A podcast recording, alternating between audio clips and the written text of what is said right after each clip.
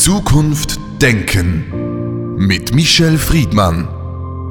Heute mit einem Text der politischen Theoretikerin und Publizistin Hannah Arendt.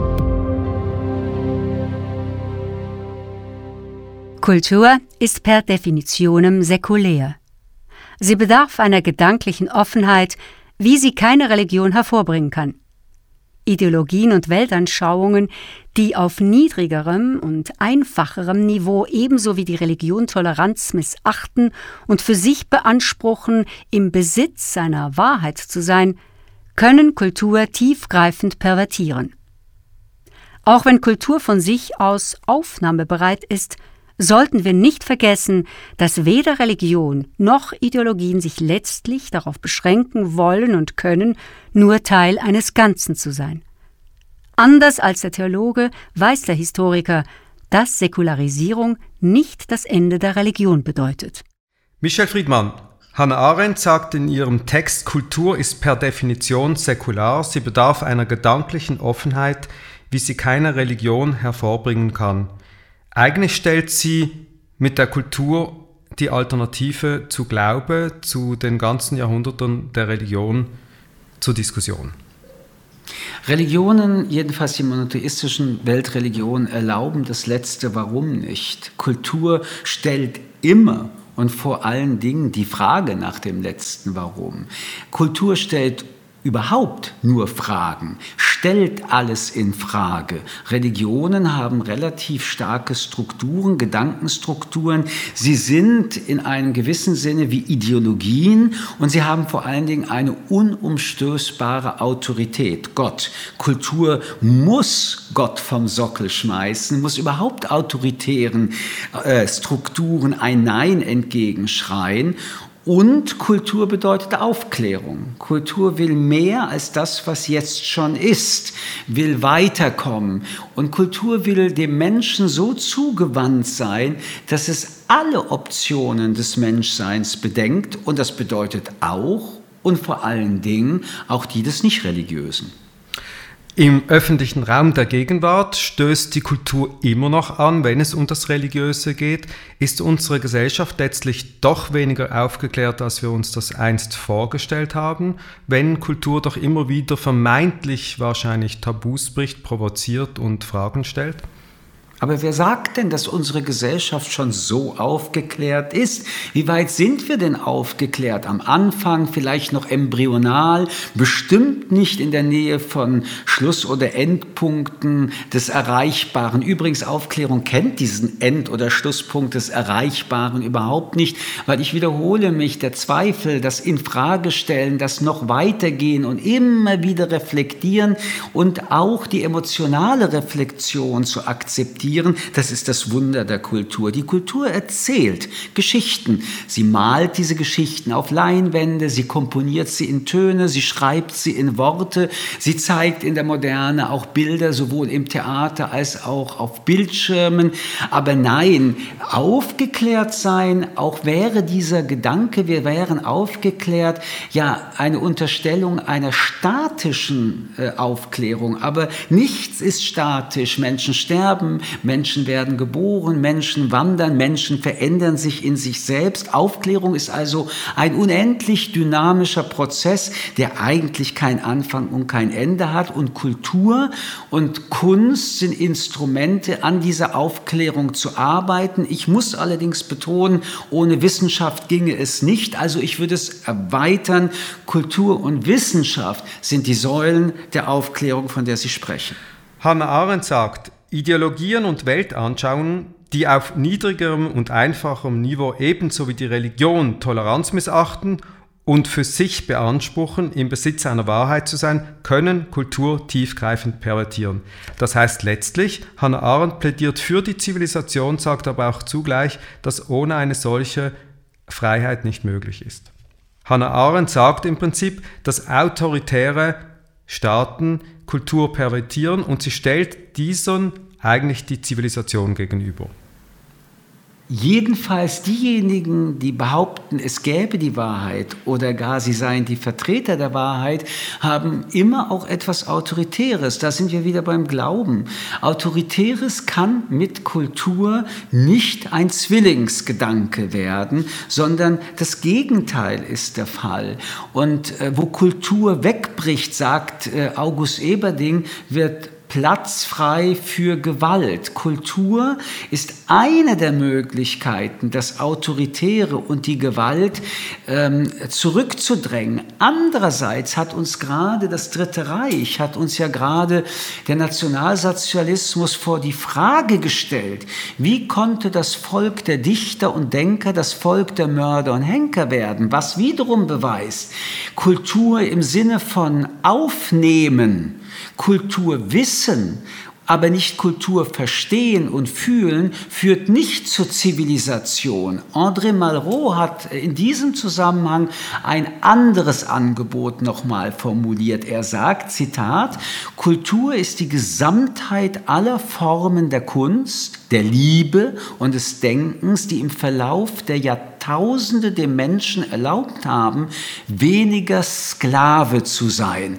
Was will uns damit Malraux andeuten? Nämlich wir selbst, Sklave in uns selbst, von unseren unreflektierten, nicht wissenden, aber auch von Trieben und Affekten getriebenen Reaktionen, können nur dank der Kultur und das über Jahrtausende und vor allen Dingen aber auch der Liebe, also der Emotionen. Und er betont es auch des Denkens, der Ratio. Hier sind wir wieder bei der Wissenschaft, uns vor der inneren Versklavung, aber auch vor der Versklavung anderer Menschen befreien.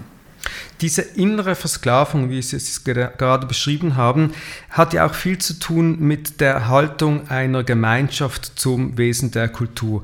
Der Staat schützt in Verfassungen den Freiraum der Kultur. Das heißt, die Kultur auch in freien Staaten, in Demokratien, in Rechtsstaaten ist ein bedrohtes Gut. Immer, klar und natürlich. Und wie soll es auch anders sein? Sie haben es angesprochen. Die Kultur spricht Tabus an. Und die Kultur geht über das, was ist, hinaus. Und die Kultur interpretiert das, was ist, für viele, die in dem drinnen sind, in schmerzhafter Art und Weise. Die Kultur ist immer eine Bedrohung der Macht, auch der demokratischen Macht. Die Kultur ist anarchisch, die Kultur hat was Narrenhaftes, die Kultur ist grenzenlos. Der Wahnsinn in der Kultur ist ein Teil des Sinns der Kultur. Und auch da gibt es ein, wie ich finde, interessantes Zitat von Hans Kasper, dem deutschen Schriftsteller, der sagt, Barbarei und Zivilisation, Vorgericht und Nachspeise der Kultur. Das heißt, das Vor der Kultur ist Barbarei. Zivilisation ist die Nachspeise der Kultur. Aber wir alle wissen, wie diese Nachspeise vom Vorgericht, also der Barbarei, immer bedroht bleibt. Diese Ambivalenz, diese Auseinandersetzung, ja, man kann sogar sagen, dieser Machtkampf, den die Barbarei, die Gewalt, die Macht immer wieder auch mit dieser Nachspeise, das Süßliche, das, was die Kultur uns auch schenkt, hat, ist eine Auseinandersetzung, ein Spannungsfeld, das Kultur dem Individuum wie dem Kollektiv antut, und zwar im doppelten Sinne des Wortes. Es gibt uns was, aber es tut uns auch etwas an. Es tut weh. Kultur geht an die Wurzel. Diese Nachspeise ist oft abhängig von der Gnade der Mächtigen. Die Herrscher, die Politiker, die schaffen Freiräume für die Kultur, aber sie hat keine Macht, die Kultur. Sie hat eine subversive Macht, aber sie ist letztlich abhängig vom Freiraum, den man ihr gibt. Aber nein, aber nein, lieber Freund, das Gegenteil ist der Fall. Die Kultur braucht weder Gnade noch Macht. Die Kultur schreibt, der Künstler malt, der Komponist schreibt die Noten auf und Menschen hören, lesen und sehen, ob die Herrscher wollen oder nicht. Das ist ja gerade die Macht der Kultur und der Kunst gegenüber den Herrschern und wahre äh, uns alle vor dieser Geschichte der Gnade der Menschen oder der Macht gegenüber der Kultur oder der Erlaubnis der Macht gegenüber der Kultur. Kultur, ich will es wiederholen, ist anarchisch. Denken Sie an Alexander Solzhenitsyn. Denken Sie an alle frei Denker in China, in anderen Diktaturen.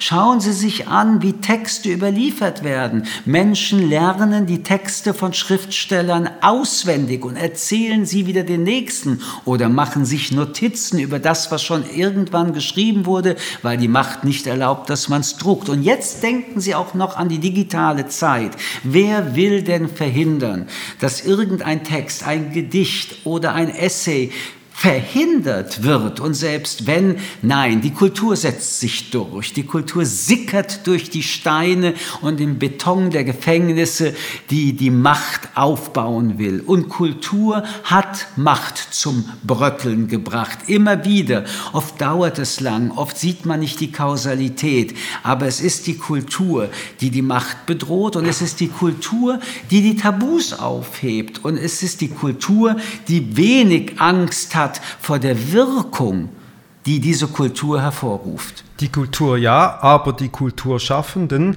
müssen zum Teil unten durch. Sie ähm, spielen mit ihrem Leben, sie müssen ins Gefängnis oder wie jetzt in der Pandemiezeit vor kurzem, sie leiden am Existenzminimum, sie werden als Erste gegroundet. Was sie sagen stimmt und dennoch, der Preis ist hoch. Ja, der Preis ist hoch. Aber was sagt mir das schon? Ist der Preis nicht letztendlich immer hoch, wenn du anfängst, dein Gesicht zu zeigen, deine Meinung zu äußern, deine Talente auszuleben? Ja, der Preis ist hoch. Und wenn man in einer Diktatur lebt, ist der Preis hoch für den Künstler, der schreibt, für den politischen Aktivisten, der auf die Straße geht. Aber in einer Demokratie ist der Preis nicht hoch, weil du Kunst machst. Die Frage, wie weit Kunst den Künstler ernährt, ist eine andere. Und äh, da haben Sie vollkommen recht. Ein Künstler war noch nie in der Masse und in der Regel ähm, ein Beruf, der dich zum reichen Menschen gemacht hat. Aber ist das wirklich auch die Kernfrage des Künstlers? Ist das die Motivation des Künstlers, an seiner Kunst zu arbeiten? An diesem Punkt würde ich an doch ihnen insofern entgegenkommen und sagen, ein moderner Staat, ein aufgeklärter Staat, ein Staat, der eine Zukunft will, kümmert sich besser um die Künstler, als wir das bisher tun. Allerdings in Deutschland muss man feststellen, dass so schlecht es beispielsweise Theaterautoren, auch im Theater Schauspielern geht, äh, die Kultur ist in Deutschland mit viel Geld auch mit subventioniert. Aber kehren wir zurück zum Kern der Kultur, nämlich die Schaffungskraft der Kultur, die Fantasie der Kultur und die Vielfältigkeit der Kultur. Ähm, ich könnte mir ein Leben ohne Kultur gar nicht vorstellen. Und wenn ich vom Ich weggehe, möchte ich dann doch noch mal eine andere These in diese Welt geben. Der Mensch, so scheint es mir, ist das einzige Lebewesen, das in der Lage ist, Kultur zu schaffen, aber auch Kultur zu empfinden. Es ist evolutionär, also ein unglaublicher Fortschritt, äh, dass das Lebewesen Mensch überhaupt eine Ahnung hat, was Kultur ist, Kultur produzieren kann und sich daran auch erfreuen kann. Kultur weckt Emotionen. Man lacht, man weint, man ist traurig. Und das Besondere ist, dass Kultur dadurch, dass es Emotionen in mir weckt, in mir etwas weckt. Und das Geweckte wiederum ist die Chance für mich, mich damit zu beschäftigen. Für mich, und jetzt ist aber die wichtigste Brücke überhaupt, für andere. Ich kann Empathie empfinden, für Figuren in Romanen, für Bilder. Wenn ich Musik höre, höre ich empathisch zu. Und dass wir in unserer Welt zu viel Empathie haben, würde niemand behaupten, sondern eher zu wenig. Mehr Kunst, mehr Kultur würde auch zu mehr Empathie führen. Zugleich, Sie haben referiert auf das Zitat äh, vom Volke der Dichter und Denker zum Volk der Richter und Henker in Bezug auf Deutschland. Deutschland, das große Kulturvolk. In den 20er Jahren des letzten Jahrhunderts hätten doch viele geglaubt, jetzt kommt die Freiheit, jetzt äh, setzt sich die Kultur durch, jetzt wird alles besser. Es war eine kurze Zeit. Das heißt, die Kultur hat die Kraft nicht entwickeln können, die sie gebraucht hätte, um eine freie Gesellschaft zu etablieren. Ihre kritische Bemerkung ist vollkommen richtig. Die Interdependenz zwischen Freiheit und Kultur ist keine Garantie, dass mehr Kultur mehr Freiheit bedeutet. Aber auf der anderen Seite sehen wir, dass um Freiheit zu generieren, wir unverzichtbar Kultur brauchen. Aber obwohl wir Kultur haben, ist es keine Garantie, dass die Freiheit wächst. Kultur kann ja auch auf verschiedene Art und Weise rezipiert werden. Von der Kultur wissen, viele Bücher gelesen haben, heißt noch lange nicht, dass viele Bücher verstanden oder gar gefühlt wurden. Die äh, Brücke, die Kultur in die Freiheit anbietet, ist diese Empathie, von der ich vorhin sprach, ein bisschen mehr verstehen, von dem wir jetzt sprechen. Aber Kultur ist keine Garantie für Freiheit. Und ja, auch hier müssen wir aufpassen, dass wir nicht zu elitär werden mit unserem Kulturbegriff. Die Art und Weise, wie Menschen lernen, miteinander umzugehen, ist bereits ein kultureller Prozess. Und ein interkultureller, gar multikultureller Prozess ist ebenfalls etwas, wofür man weder Bücher lesen muss, noch Musik hören muss, sondern die Sensibilität und das Verständnis entwickeln müsste, alle Menschen sind gleich. Und die Würde des Menschen, die unantastbar ist, bedeutet, dass auch die Kulturen in Augenhöhe miteinander sich begegnen müssen. Auch das ist bereits ein kultureller Prozess, der noch sehr lange bräuchte, um in irgendeinem positiven Ergebnis sich wiederzufinden. Aber es bleibt dabei. Ohne Kultur kulturlos und sich im Unkulturellen bewegen, fördert eher das Autoritäre, das Aggressive und das Überhebliche als Kultur. Kultur gibt die Chance, dass Menschen spüren, sie sind erstens nicht alleine, weder mit ihren Sorgen, Gedanken, mit ihren Freuden, mit ihrer Existenz, sondern dass sie lernen, dass an jeder Stelle der Welt, wo gerade jemand etwas Kulturelles macht, man merkt, dass man daraus lernen kann, sich damit identifizieren kann. Aber Kultur führt vor allen Dingen dazu, dass wir das Zweifeln verstehen lernen, dass wir merken, dass jedes Bild, jedes Buch, jede Note, das geschrieben wird, auch geprägt ist von der Überzeugung, dass wir zwar noch nicht sind, wo wir sein wollen, aber dass der Weg dorthin möglich ist. Sie haben gesagt, Kultur ist oft elitär, gerade in Europa mit dem ganzen kulturellen Erbe. Wer Claude Levi-Strauss äh, Buch gelesen hat, Traurige Tropen, sieht, dass eigentlich das kulturelle Leben, gerade bei indigenen Völkern, eigentlich Alltag bedeutet. Was ist Ihr Plädoyer für die Zukunft letztlich im Umgang mit Kultur? Auf jeden Fall mehr Kultur, mehr Bildung, denn darüber haben wir im Zusammenhang von Kultur noch gar nicht gesprochen. Es gibt keine Bildung ohne Kultur. Und Kultur braucht Bildung. Und beides zusammen ist Menschsein. Und was wir wirklich in der Zukunft äh, und dafür plädiere ich in aller Radikalität machen müssen, ist allen Menschen, unabhängig ihrer Herkunft, auch unabhängig ihres Familienstandes, Kindern vor allen Dingen, Bildung und Kultur anbieten. Die größte Ungerechtigkeit, die wir von allen Ungerechtigkeiten in unseren Ländern haben, ist, dass Kinder, nur weil sie von Eltern stammen, die aus welchen Gründen auch immer nicht in Anführungsstrichen dazugehören, nicht nicht die gleiche Chance für Bildung und Kultur haben wie diejenigen, die in Anführungsstrichen dazugehören. Diese Ungerechtigkeit zu nivellieren und beiden noch mehr Kultur und Bildung anzutun, das ist mein großes Plädoyer für die Zukunft. Michel Friedmann, vielen Dank für das Gespräch. Ich danke Ihnen. Zukunft Denken mit Michel Friedmann. Ein Podcast des jüdischen Wochenmagazins Tachles.